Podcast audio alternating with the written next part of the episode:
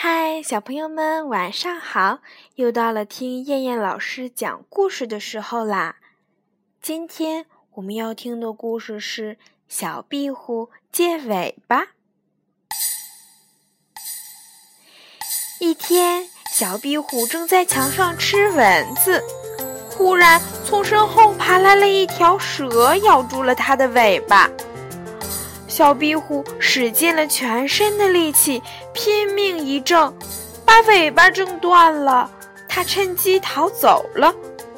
小壁虎安全地逃出了蛇口，可是却丢了尾巴。没有尾巴多难看呀！它很伤心，决定去借一条尾巴。小壁虎来到河边，向鲤鱼借尾巴。鲤鱼说：“不行啊，我游水全靠尾巴了。”它在一棵树下看见了一头老牛，就向它借尾巴。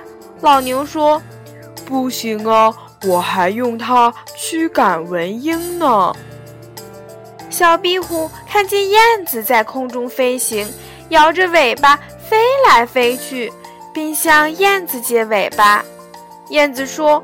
不行呀！我在飞行时全靠它掌握方向呢。小壁虎心里很难受，只好回家找妈妈了。小壁虎把怎样丢尾巴的事向妈妈说了。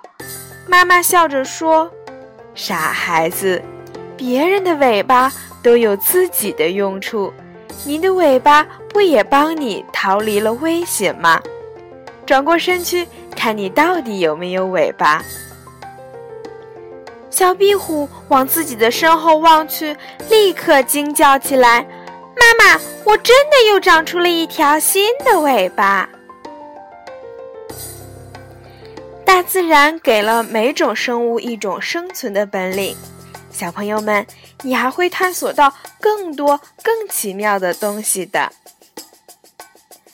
好啦。我们今天晚上的故事就先讲到这儿啦我们明天晚上再见小朋友们晚安。